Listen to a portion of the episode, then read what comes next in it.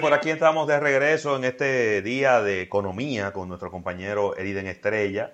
Y, bueno, continuar con, estas informaciones, Eriden, porque, bueno, ahorita hablábamos con, un representante de una empresa que, quería empezar a operar aquí como aerolínea en la República Dominicana y, hablábamos de los retos que tiene la industria de la aviación, pero así hay muchas otras industrias que tienen grandes retos. Hoy en día eh, el, sector exportador de la República Dominicana está teniendo serios problemas también. Porque así como nosotros estamos cerrados eh, y estamos cada vez enfocándonos más a la producción local, así están todos los otros países del mundo. Eh, sí, pero déjame decirte algo. Sí y no. Es verdad que estamos en un proceso sumamente difícil eh, yo no quisiera estar en los zapatos de un administrador de una aerolínea. Se los digo de forma sincera. Eh, pero también hay otras oportunidades muy interesantes. ¿eh? Por ejemplo, ustedes saben que las aerolíneas de jets privados, ah, que uno pensaría, diantre, deben estar en problemas. Realmente no. Han tenido un resurgimiento en viajes ejecutivos privados en donde eh, los, los, administradores de las eh, eh, empresas más grandes de los Estados Unidos y del mundo entero han tenido que movilizarse igual. No han tenido un rezago en sus necesidades de transporte. Entonces, aún que han realizado un aumento en los precios y, y ha habido ralentización en el funcionamiento normal, las pequeñas aerolíneas de jets privados han tenido un resurgimiento importante. Eh, segundo, eh, ciertamente eh, ha habido una bajada en el precio de los commodities agrícolas a nivel mundial porque hay una bajada en la demanda de los mismos. Pero hay varios nichos, nichos de producción, nichos agrícolas, que están teniendo un resurgimiento, sobre todo en commodities agrícolas que no son reemplazables. Fíjense, a nivel mundial el limón ha tenido un aumento de alrededor del 50% del precio. O sea, Rafael, el precio de la pulpa de limón, del extracto de limón que se utiliza, eh, se utiliza para prácticamente todo, desde medicamentos, repostería, saborizantes, industria química, eh, de todo, ¿eh? Industria eh, gastronómica ha tenido un aumento y la República Dominicana es un gran productor de limón. Y una de las variables más interesantes, que es el, limón persa, que es el que tiene mayor cantidad de pulpa. Eh, el ají morrón también ha tenido un aumento del mismo porque eh, es una delicatez. tanto, sobre todo el rojo y el, y el amarillo han tenido un resurgimiento en su precio. O sea, es cierto que estamos en un, proceso sumamente difícil, pero quiero darles una serie de ejemplos que nos permiten a nosotros darnos una idea de que las cosas están cambiando, de que hay nichos agrícolas de exportación de la República Dominicana que están teniendo un aumento sustancial, ¿eh? que yo diría que están teniendo condiciones de aumento de precios que no hubiésemos visto en otro, en otro momento. ¿eh? Y eso no ha cambiado ahora, Erin, con, el momento que estamos viviendo, o ha seguido con el mismo ritmo de crecimiento. Eh, bueno, déjame yo explicarte. El limón de San Juan, el mejor limón de la República Dominicana. En San Juan vale 70 pesos la libra y, en, Santo Domingo vale 400. ¡Ey! Eso es un aumento, mi hermano. Digno de que un productor saque una cuenta en Instagram de negocio saque un WhatsApp de negocio y se ponga a vender mismo de forma directa.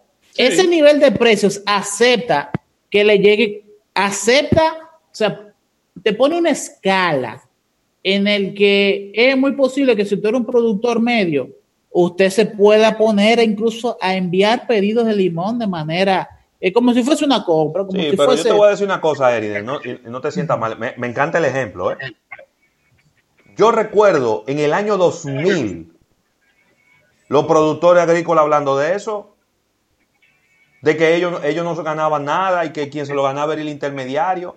Y pasaron 20 años y estamos con lo mismo. Entonces lo que lo malo son ellos.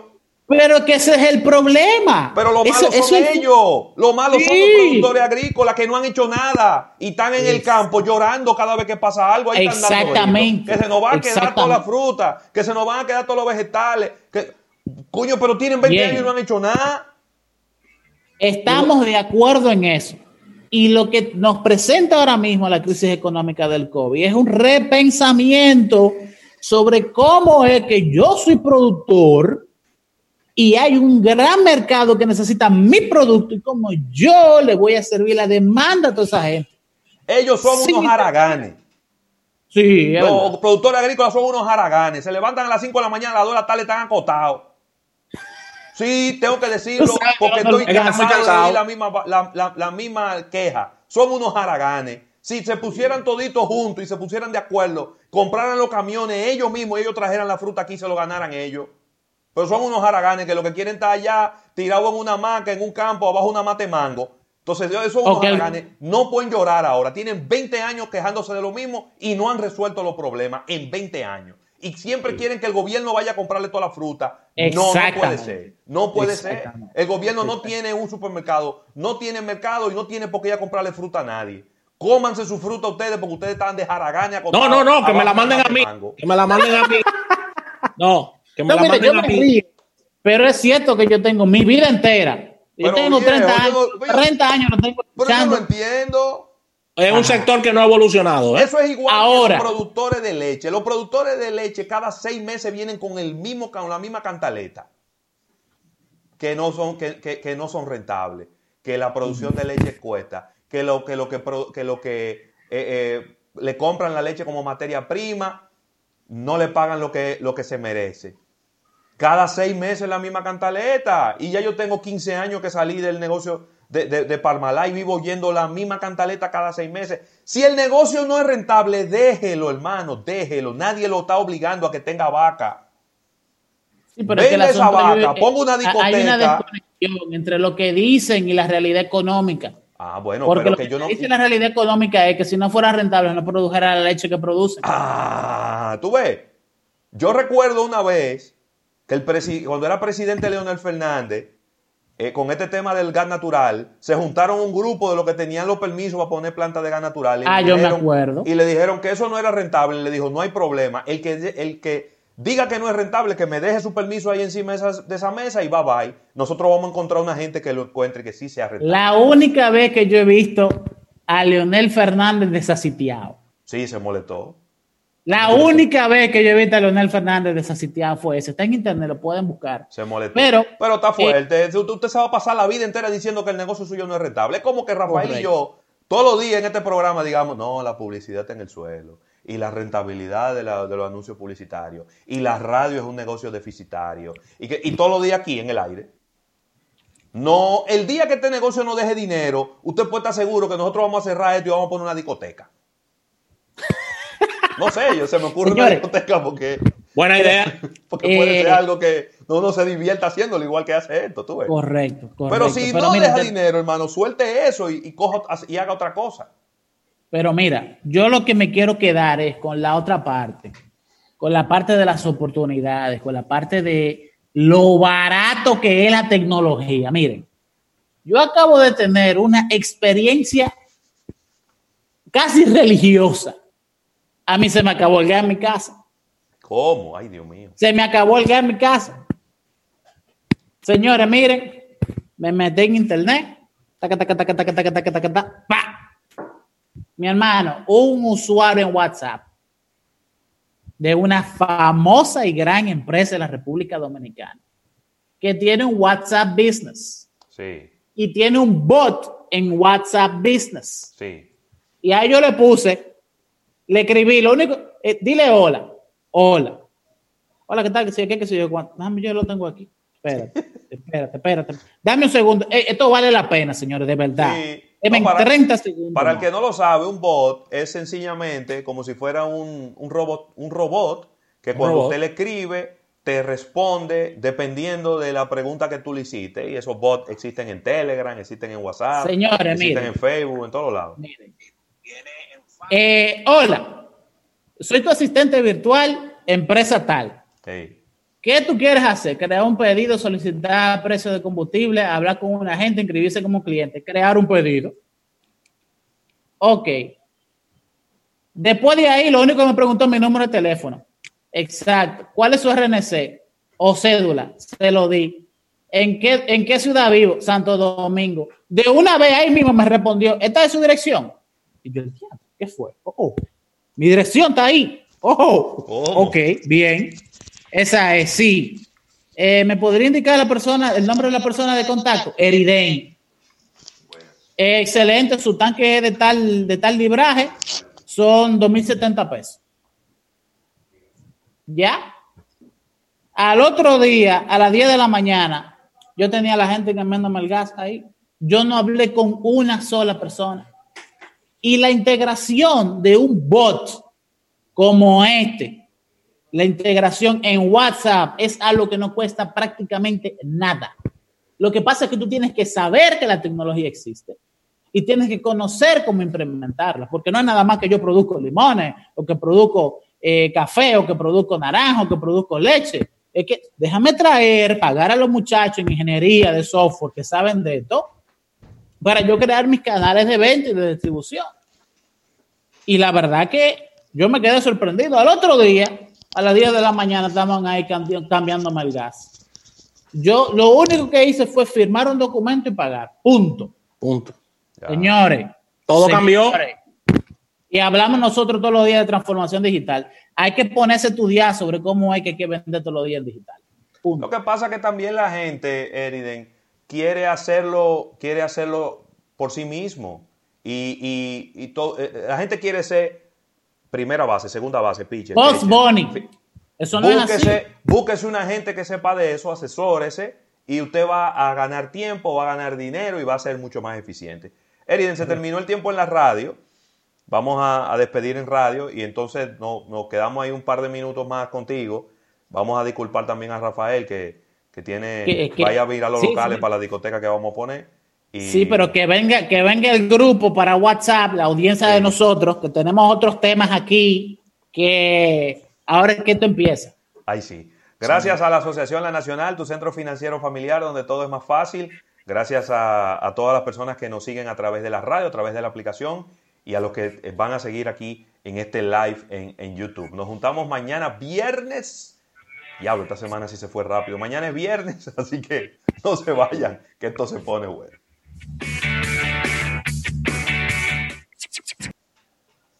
Ay, mi madre.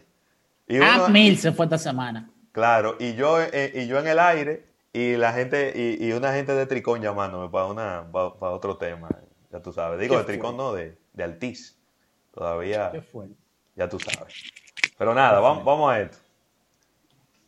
Qué fuerte. Eh, ¿Tú tienes algún tema que tú quieres que yo trate de primero? Yo tengo unos cuantos acá. Dele, que usted tiene un... Ya yo tomo y pregunta, ya yo la hice adelante. Ok, entonces vamos con algunas cosas que a mí me han llamado muchísimo la atención del sector tecnológico. Primero, el análisis financiero de Facebook del primer trimestre del 2020. Señores, sorprendente, una cosa increíble. José Luis, ¿tú estás ahí? Sí. Ah, ok. sí, mírame aquí. Desapareciste, también ahí. Okay, no, no, para ningún lado. Eh, fácil. Los dos números fundamentales son los siguientes. Desde el primero de enero del 2020 a el 31 de marzo del 2020, Facebook generó ingresos totales, ingresos, por eh, 17.740 millones de dólares. Representando esto un aumento del 17% en comparación con el mismo periodo del año pasado, que fueron 15.080 millones de dólares. Wow. Y también está en la capacidad de generar ganancias sobre esos ingresos, que las ganancias totales fueron de 4.900 millones de dólares, mientras que las ganancias del mismo periodo del año anterior fueron de 2.430 millones de dólares. Un aumento prácticamente del doble, punto, se acabó. Y uno tiene dos opciones, José Luis, cuando uno ve este tipo de números. O te quedas ahí en los números, sí. o tú le caes atrás para saber qué diantres es lo que está pasando dentro de Te pone el traje de buzo y le da para el fondo. Primero, yo no voy a hablar de lo clásico, de aumento de usuarios activos al mes, que se sabe que todas las plataformas digitales han tenido un aumento de usuarios activos al mes. Desde YouTube hasta Snapchat, todos han tenido un aumento. Yo creo que la verdadera historia de Facebook del 2020 empezó a finales, en diciembre del 2019, cuando él hizo una reunión de la mesa directiva completa, la mesa de administración de Facebook en su mansión en Hawái. Y básicamente, según reportes, él delineó totalmente lo que él quería hacer en el 2020 con Facebook. Eh, y entonces lo que ha pasado luego de ahí, José Luis, ha sido un éxodo de personas, de los miembros de la mesa directiva de Facebook. La, mesa directiva tiene un total de 12 personas y nueve se han ido. Nueve. Desde eh, eh, Kenneth Chato, que fue consejero principal en política interna de Facebook y que fue el, el gran CEO de American Express, en un momento determinado se había, eh, Kenneth Chenault, se había vuelto un consejero, como una, padre, una figura paternal para Zuckerberg en cuanto al manejo de la política y el cómo representarte frente al Congreso de los Estados Unidos. Él, se va ahora en mayo de la mesa directiva, sino que ya se fue, creo que era el 11 de este mes que se iba. Eh, hay todo un grupo de los titanes y los fuertes dentro de Facebook en cuanto a desarrollo de productos, en cuanto a desarrollo de políticas internas, se han ido todos, todos, todos, todos. Fundamentalmente porque Facebook ha tenido un cambio de visión en el 2020. Zuckerberg dijo que iba a hacer una implementación más amplia de la criptografía en todos los servicios que maneja la red social desde Instagram, WhatsApp y Facebook. Incluso, José Luis, tú no te has dado cuenta de lo fuerte y lo over the top que es las notificaciones de criptografía de WhatsApp. Sí, claro. Cuando tú hablas con una persona, inmediatamente el letrero ya es más grande de lo que era antes. Y, bueno, y como en amarillo, eh, resaltando. te resalta. Bueno, pues eh, él quería que Facebook se notara más como estar dentro de una sala o una habitación pequeña, más que en un vecindario, que era eh, la idea fundamental que él delineó en enero de este año. Y el señor eh, no estuvo de acuerdo con eso, porque si tú vas a incrementar los estándares criptográficos de la, de la red social, bueno, pues entonces tú vas a hacer imposible rastrear la actividad terrorista dentro de las redes sociales que maneja Facebook. Mm. Entonces ahí tú ves como mm. algo que parece positivo, tiene un backlash desde el punto de vista de gobierno y viceversa. Entonces él aún así le dio para adelante el proyecto, reforzó la criptografía, la utilización de todos los servidores de Facebook, de WhatsApp y de Instagram. Eh, ha tomado un mayor rol en la integración que tiene Facebook, WhatsApp e Instagram, en donde antes se manejaban como si fuesen filiales individuales y ya no es así. Él ahora toma direcciones en el decisiones en el día a día sobre cómo se deben manejar las, redes sociales. Y eso es algo que no le gustó a otro de, las, de los miembros del, del board de directores y que han terminado yéndose también. El señor Kemet, por ejemplo, que fue el gran abocado a la separación de la innovación entre las empresas que controla Facebook, él se terminó yendo a finales de marzo de este año. Entonces, yo lo que creo es que hemos tenido un Mark Zuckerberg más activo que los últimos cinco años dentro de Facebook, decidido a crear una mejor experiencia, una experiencia más familiar dentro de Facebook. Y entonces se ha dado que eso ha colindado con un aumento de la cantidad de la gente que está en Facebook. Y hasta yo he vuelto a Facebook a ver cómo está mi familia, a ver cómo está esa red social. Eh, insertaron un nuevo diseño que tenían por lo menos cuatro años por implementar. Sí. ¿Tú te has metido recientemente en Facebook? Sí, yo entro casi todos los días porque imagínate tú, uno tiene que estar pendiente de... Sí, pero ha, ha cambiado la manera y, el, look and feel. Ya no se ve tan robotizado como antes. Y, antiguo. Exacto. No, se veía, se veía como muy antiguo porque que todas las redes sociales habían cambiado y Facebook se había quedado igual. Correcto. Claro. Pero yo te voy a decir algo, ¿eh? eh es una estrategia de Mark Zuckerberg desde hace mucho. Siempre que alguien se le, atravesaba por el medio en, su liderazgo y en, las decisiones que él tomaba, él lo hacía saltar de una vez de, de, sus posiciones y si estaba por debajo de él, lo movía. De verdad, José Luis, pero nunca había pasado con toda la mesa. Ah, no, no, porque la mesa es otra cosa, porque en la mesa él no puede pedir.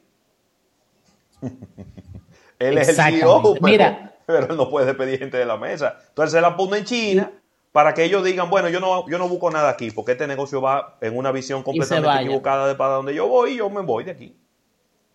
Correcto. Al final, eh, solamente quedan tres personas dentro de la mesa de, directores. Yo te los voy a colocar ahora mismo en un momento. Eh, pero realmente a mí me llama muchísimo la atención esto. Es algo nuevo. ¿Por qué? Porque es verdad que si una persona se oponía a las decisiones de, de Zuckerberg dentro de la empresa, bueno, se va de ahí. Pero no tener una determinación tan fuerte que, que estaba decidido a sacarlos a todos. Fíjate, al final, ¿quiénes están en la mesa? Mark Zuckerberg, obviamente.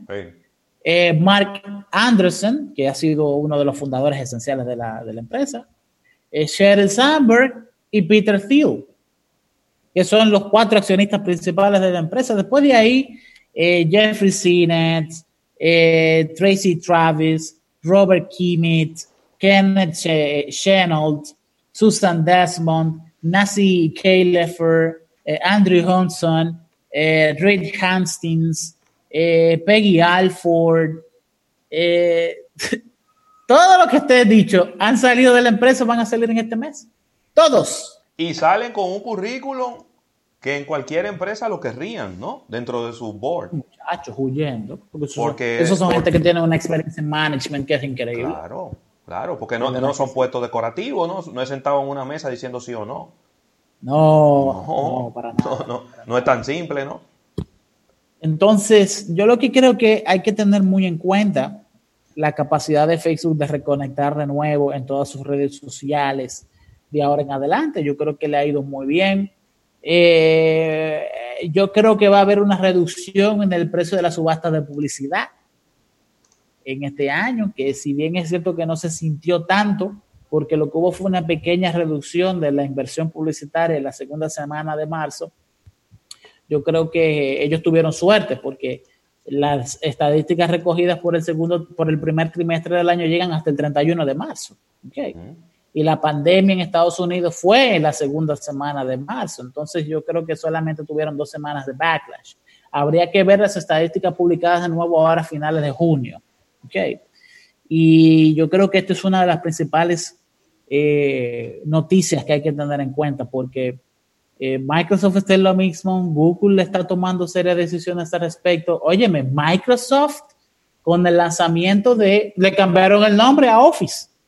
Sí, se llama ahora Microsoft 365 y la verdad es que yo no, yo creo que la marca Microsoft Office es una de las marcas más valiosas que tiene la empresa.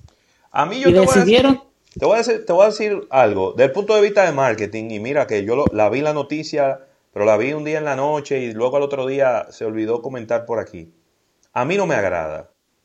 a mí tampoco. Yo creo que ellos están, están cometiendo un grave error Fíjate que Google hizo todo lo contrario. Eh, la empresa se llamaba Google y ellos le cambiaron el nombre, le pusieron Alphabet para que Google fuera la marca que tenga contacto con la gente y Alphabet fuera la identificación corporativa. Tú tienes una identificación corporativa muy fuerte, se llama Microsoft. Y tú tienes una marca muy poderosa que se llama Office, que es el paquete de, de escritorio. ¿Por qué? ¿Por qué quitarle ese nombre si ya tú lo habías conseguido que la gente se acostumbrara a que le dijera paquete de Office, lo dijera Office, Office 365. Yo creo que es un retroceso desde el punto de vista de branding ponerle Microsoft 365, por lo menos desde la óptica de lo que yo estoy viendo de las acciones. Yo no sé si después las medidas que ellos tomarán hagan sentido, pero mientras tanto, tú tienes una marca corporativa aquí arriba y tú tienes que tener marcas en contacto con la gente aquí abajo. Y ellos ahora eliminaron esto y ahora Microsoft es la empresa, el, el, paquete, es el... Entonces, no, no, no entendí. No entendí. También yo estoy de acuerdo contigo. Pero sobre todo, ¿sabes por qué? Porque te lo voy a platanar más el tema. ¿cómo mi papá va a ir a una tienda de tecnología y va a decir que quiere Office?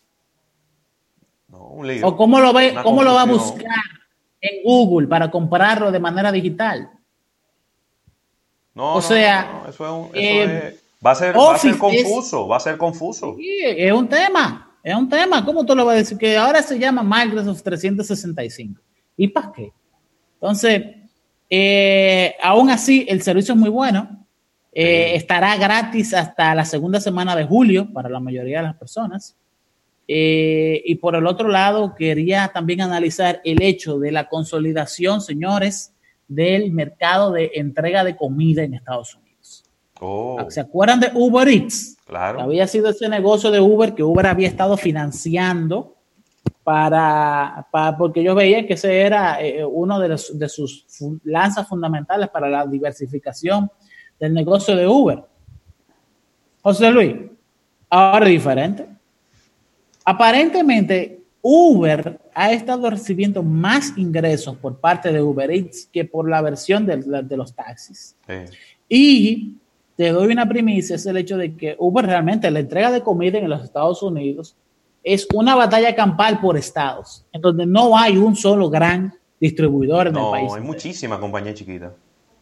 Correcto. Entonces, Uber aparentemente para el estado de Nueva York y de Boston va a estar comprando su competidor esencial que se llama GroupHub.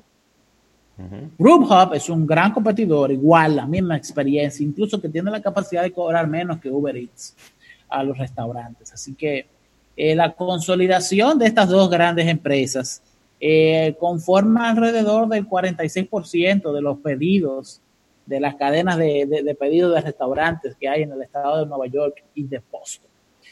A mí me parece que esto es algo muy interesante porque yo creo que las, los dueños de, y, en la República Dominicana ha pasado algo muy similar, con pedidos ya, con Uber Eats, con Hugo, que es uno de los más Con Globo. Con Globo también. Yo creo que hay espacios para todos, pero en específico, si yo fuese un restaurante, tuviese mucho cuidado porque sí es cierto que casi el 100% de las ventas que han tenido restaurantes en el mundo entero ha sido eh, mediante domicilio. Claro. Pero hay una información que es la información de la preferencia de los clientes, de en qué momento piden, de en qué, cuál es la variación del menú, cuándo cambian de plato, cuánto dinero están dispuestos a pagar, en cuánto dinero, cuánto tiempo les llega, la calidad de la que les llega. Esa información no les llega a los restaurantes. No. Uber se queda con ella, Pedidos Ya se queda con ella, eh, Globo se queda con ella. Y esa información es más valiosa desde el punto de vista estratégico que la misma comida, que la capacidad de hacer la comida. Claro. Entonces, yo creo que hay que tener mucho cuidado si yo fuese restaurante, porque lo que hace es hablando lo más sencillamente posible, que te vuelve tu marca restaurante en una marca blanca. Y el usuario no tiene contacto. Pasa a un segundo plano. Porque tú dices, voy a comer, déjame entrar a Uber a ver qué como. Exactamente. Y por eso tú estás viendo, Eriden, marcas, ¿eh? marcas que tienen el poder económico, que no ceden y no han quitado su servicio de delivery, tipo McDonald's o tipo KFC. Y ellos dicen, ok. Por ahí es que va. Tú quieres, Uber quiere venir aquí, no hay problema, Globo. Pero yo tengo mi delivery propio, porque yo no puedo ceder, estratégicamente yo no puedo ceder y convertirme en una marca, en una marca genérica o secundaria, en donde la gente tenga que buscar a través de un tercero para pedir mi comida. No. Yo me, quedo con, yo me quedo con el control y si mañana no existiera ninguno de los cuatro, el consumidor puede llamar a mi call center y yo le voy a enviar el pedido. Exactamente. Y entonces tiene la ventaja, una ventaja que han desarrollado, tú muy bien lo dijiste, McDonald's y Burger King, es el hecho de que te, te dan precio descontado de la comida. Si en, en Uber Eats te dan este precio X, 100 por ejemplo, bueno, pues mediante el propio sistema de ellos, de tú hacer el pedido directamente con ellos, te sale 90. Y eso hace que eh, tengan ellos la capacidad de poderle levantar su propia estrategia sobre cómo eh, los clientes consumen su propio producto. Yo creo que hay que tener cuidado con eso, sobre todo esto es un consejo para las restaurantes pequeños, pero yo creo que eh, es importante. Pasando a otro tema. Eh, eh, esto es un tema denso, denso, denso, denso. Un tema difícil de entrarle porque tienes que manejar conceptos económicos. Es un, es un tema muy, muy avanzado. Pero vamos a entrar al tema del modelo económico de la República Dominicana, José Luis. Mm. Porque yo creo que es fundamental el debate de lo siguiente. Y esto tú lo puedes dividir en diferentes secciones, porque los, temas son muy diferentes. ok. Esto es un poco controversial, pero yo creo que la República Dominicana no tiene que cambiar de modelo económico ante la presencia del COVID-19. Porque el modelo económico es cuál es el paradigma que se tiene de desarrollo. O sea, ¿qué es lo que se entiende que tiene que hacer el Estado para desarrollar la economía o el país? ¿Y cuál es la función del mercado y las empresas dentro de esa función de desarrollo que tiene el gobierno? Eso es lo que es modelo económico. Claro. Ahora bien, lo que puede cambiar dentro del modelo económico es la estrategia que se implementa. Yo creo que tenemos que cambiar la estrategia del modelo económico, pero no el modelo económico. ¿A qué yo me refiero con estrategia? Se acabó la posibilidad de que nos sigamos desarrollando mediante turismo de resorts. Se acabó.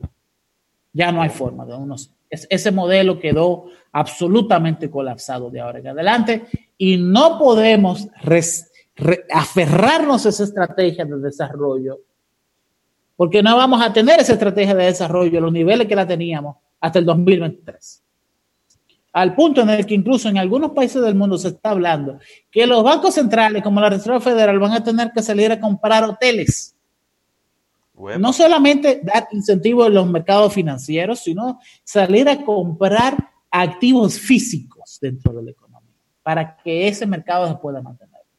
Entonces, eh, yo creo que llegó un punto en el que la República Dominicana no puede seguir desarrollándose a base de turismo. Tenemos que cambiar. ¿A, a qué tenemos que cambiar? Tenemos que cambiar a base de el desarrollo de la industria de manufacturación media y de alta gama. Tenemos que hacer que todas nuestras empresas produzcan con un nivel de tecnológico clasificado como medio o alto. Y de esa forma vamos a tener la capacidad de producir a un nivel de calidad que nos permite exportar hacia afuera. O sea, el gobierno dominicano tiene que enfocarse en ver cuáles son los renglones agrícolas y de servicios, que tenemos muchos servicios que pueden ser eh, exportables, y crear líneas de financiamiento para que las empresas adopten una inversión en estas nuevas tecnologías y lleven el nivel de calidad de sus servicios y productos para poder exportar. Ya no podemos seguir con el turismo normal. ¿Por qué? Porque se acaba de evaporar las posibilidades de seguir desarrollándonos así. Bueno, y se, ha, y se ha demostrado también, Eriden, que es un sector muy vulnerable. Yo no lo estoy diciendo. Pero yo no lo estoy diciendo por, el COVID-19, porque el COVID-19 es once in a lifetime, ¿verdad? No, yo lo estoy diciendo por la crisis del año pasado. Que si un periodista. un rumor. Un periodista de los Estados Unidos agarró un artículo y dijo que en la República Dominicana estaban dando bebida alcohólica adulterada a los, turistas que estaban cayendo muertos. Y todo el mundo lo dio por hecho. Y todos los periódicos internacionales lo publicaron y se desplomó la llegada de turistas a la República Dominicana con un rumor y con un disparate. Digo, yo no le voy a quitar la culpa que tiene el Ministerio de Turismo y Relaciones Exteriores, que debió dar al frente mucho más temprano. Pero independientemente de eso, el efecto iba a estar ahí, quizá menor, pero el efecto iba a estar ahí y los turistas iban a ser menos. Entonces es una industria muy vulnerable. Pasó un ciclón arrasó con todos los con hoteles y ya son seis meses perdidos. se, fue, se fue el año. Y también que nos pasó por encima la crisis financiera 2008-2009 y, hemos sido completamente ciegos ante las evidencias de que eso no es un modelo de desarrollo factible. Porque estamos en el 2020, José Luis, y todavía está en la cantidad de hoteles esqueléticos que nunca se terminaron de aquella época en la zona este del país. Sí, señor. Abundan. Y ni hablar de los cacarones que quedan en Puerto Plata todavía. También. De los años 90 que todavía están cerrados y que no han abierto. También. Estaban en proceso de readquirir el otro dueño para ponerlo a funcionar, pero nunca pasó. No dio tiempo. Pero también sucede que es algo que a veces uno como economista lo tiene, le da la vista gorda, pero ya es demasiado fuerte el hecho de el impacto medioambiental que tiene José Luis. Eh, ese turismo basado en playas, sin alta tecnología en el proceso de manejo de aguas negras, en el, en el ambiente, de, en el aspecto de sostenibilidad ambiental. Estas grandes construcciones de cemento tienen un proceso muy disruptivo en los ecosistemas. Eh, eso tiene una, una huella medioambiental muy alta. Y por el otro lado, entonces, la más reciente desarrollo industrial que hemos tenido es la minería, que diantres, ha tenido, ha tenido un fuerte impacto ambiental. O sea, eh, ustedes me disculpan, pero hay ríos que están con un nivel de contaminación muy alto. porque la excavación de oro. Por más que intenten decirnos que no, que los estándares internacionales y la cosa, el impacto está ahí. El, impacto, está ahí, El impacto está ahí. El impacto, está ahí. Oye, yo te lo, te lo voy a poner de la forma más sencilla.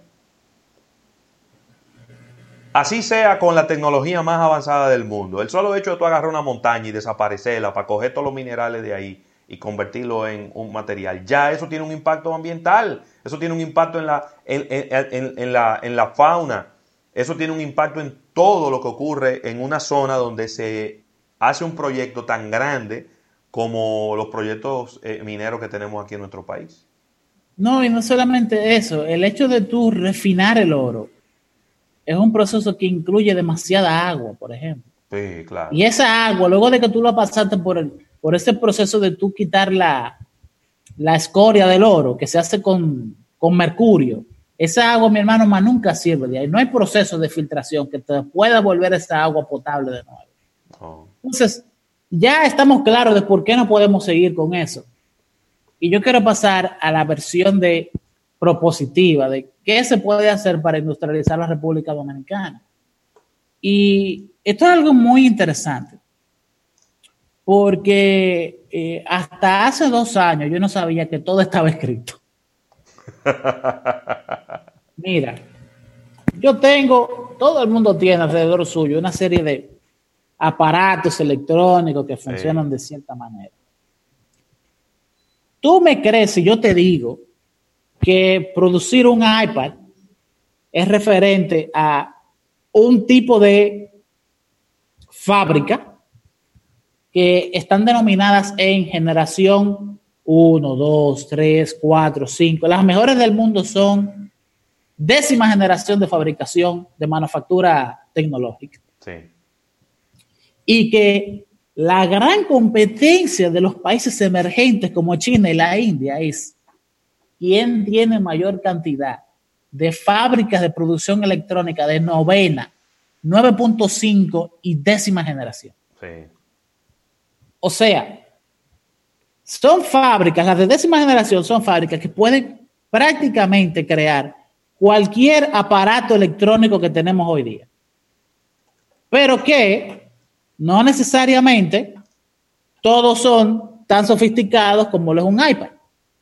Claro con una fábrica de generación, de cuarto, de sexta generación, tú puedes fabricar mouse, tú puedes fabricar eh, artículos electrónicos de consumo que no son tan avanzados. Entonces, aquí yo quiero llegar con esto. Lo que yo quiero llegar con esto es que para tú producir un case de un teléfono, tú solamente necesitas una fábrica de generación, de tercera generación. Entonces, a medida, José Luis, de que nosotros como país decidimos qué es lo que queremos generar y que no queremos que tenga un impacto ambiental, inmediatamente eso te lleva a una generación X de planta de producción industrial. Entonces existen, la ISO, por ejemplo, la, la International Standard Organization, tiene una serie de estandarizaciones sobre cuáles son los equipos, cómo son las líneas de ensamblaje, cuáles son los costos promedios, cuáles son el tipo de técnicos que manejan cierto tipo de línea de ensamblaje, cuál es el perfil del profesional que se le da que administra ese tipo de plantas y que un proceso de industrialización, teniendo en cuenta el desarrollo sostenible, tú lo puedes decir en una ley de industrialización en el que tú podrías colocar incentivos de financiamiento, no solamente de, de exoneraciones fiscales, pero financiar, dar crédito para el desarrollo de instalación de plantas de sexta y de séptima generación en tal región de la República Dominicana. Mm. Eso suena a algo mucho más concreto que la crítica de decir que tenemos que cambiar de modelo económico, que no podemos seguir desarrollándonos a base de turismo. Sino que esto te da un delineamiento de cuál es el tipo de fábricas, cuál es la estandarización y cuánto cuestan esas fábricas. Pero lo mismo sucede, José Luis, desde el punto de vista agrícola, en el que yo no sabía que los invernaderos son genéricos. Y los invernaderos, dependiendo del nivel de sofisticación, tú puedes sembrar prácticamente cualquier cosa en ellos. Claro. Tú lo único que necesitas es entender cuál es el nivel de estandarización y de control ambiental que tú quieres a lo interno de tu invernadero y la, el volumen de metro cuadrado que tú quieres empezar a producir. Claro. Y entonces aquí donde vienen, por ejemplo, técnicas como la onicultura, que es una metodología en la que tú vas creando estantes y estantes y estantes de plantas, por ejemplo, legumbres, ajís, Ah, la acuaponía. De eso que estamos hablando al final, que para quien no lo entienda, es un ciclo, es, un, es el desarrollo de un bioma de producción en el que tú tienes un agua que corre por una serie de rieles, el agua riega una serie de estanterías con plantas de cierto nivel, la planta produce una fruta y todos los desechos al final vienen cayendo en una base del mismo estante que tiene peces, por ejemplo que tiene algún tipo de eh, eh, ser vivo que puede vivir en ese tipo de condiciones y que tú tomas los mismos desechos, el abono de esos peces o de esa especie, como abono para el cultivo que tú estás haciendo. Y tú creas un círculo de hidrógeno, y esto se llama el ciclo del, del hidrógeno, en la misma naturaleza. Eso te permite a ti tener un metro cuadrado de suelo, aunque sea no fértil, altamente tecnificado, que tiene un impacto mínimo en el medio ambiente. ¿Tú te imaginas que en lugar de plantaciones de ese tipo, a cielo abierto, que es lo que tenemos hoy día, fuésemos más eficientes en la implementación del metro cuadrado agrícola con invernaderos de alta tecnología? Pues déjame decirte que investigando, yo me he dado cuenta que eh, capítulos importantes del Economic Partnership Agreement que es el, el Tratado de Libre Comercio que tiene la República Dominicana con la Unión Europea, en el que literalmente hay países como España que nos pueden financiar a nosotros un proyecto entero. Claro. Lo único que uno tiene que tener es la tenencia titular del terreno donde se va a colocar el invernadero. Pero así vinieron muchísimos invernaderos y, y, hoy en día no se sabe ni dónde que están. Déjame decirte que hay mucha gente produciendo para, para, para, eh, para exportar de forma directa. Por ejemplo, ustedes, tú, a ti te llegó la noticia de que vino un avión de Israel para buscar piñas en la República Dominicana. Sí, claro. Eso, eso fue una de las tantas iniciativas. Con unos invernaderos que se instalaron en la República Dominicana mediante el financiamiento de una empresa en Israel porque querían piñas dominicanas. Y agarraron, un avión, de agarraron un avión de pasajeros Correcto. Y en los asientos le pusieron caja de piña. Para que estemos Correcto. Para que Exacto. Quitaron los asientos y los llenaron de caja de piña. Sí. Entonces,